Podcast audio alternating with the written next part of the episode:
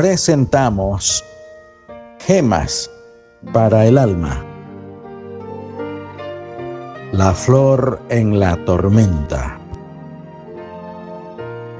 El que habita al abrigo del Altísimo morará bajo la sombra del Omnipotente. Salmo 91, 1. El día se terminó con grandes chaparrones.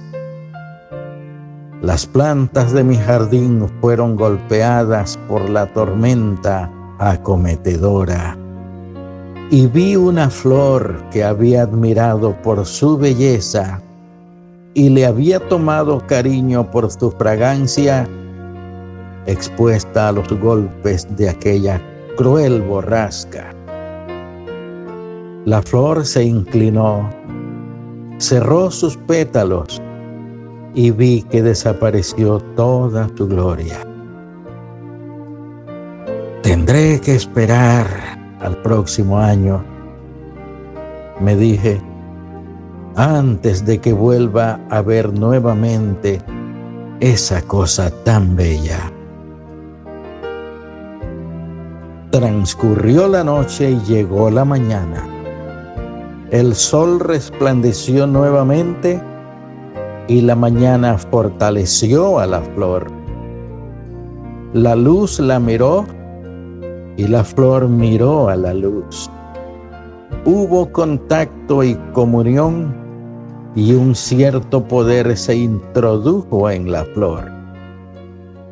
Entonces levantó su cabeza, abrió sus pétalos, recuperó su gloria y parecía mucho más bonita que antes.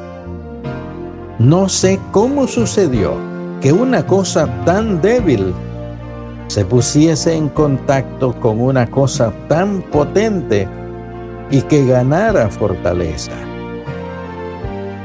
No puedo decir cómo es que por medio de la comunión con Dios podré recibir un cierto poder en mi ser para hacer y sobrellevar las cosas. Pero lo que sí sé es que ello es un hecho. Te encuentras en peligro a causa de alguna prueba aplastante, busca esta comunión con Cristo y recibirás el poder suficiente para poder vencer. Él ha dicho, yo te fortaleceré. Oremos. Oh Padre Celestial, gracias te damos porque nos hablas a través del dolor, de la enfermedad, de la escasez. Ayúdanos a ser buenos alumnos en la escuela del dolor y a glorificarte siempre por las medicinas que nos das, que aunque a veces sean amargas, siempre nos ayudan para nuestro bien. En el nombre de tu Hijo Jesús lo rogamos todo. Amén.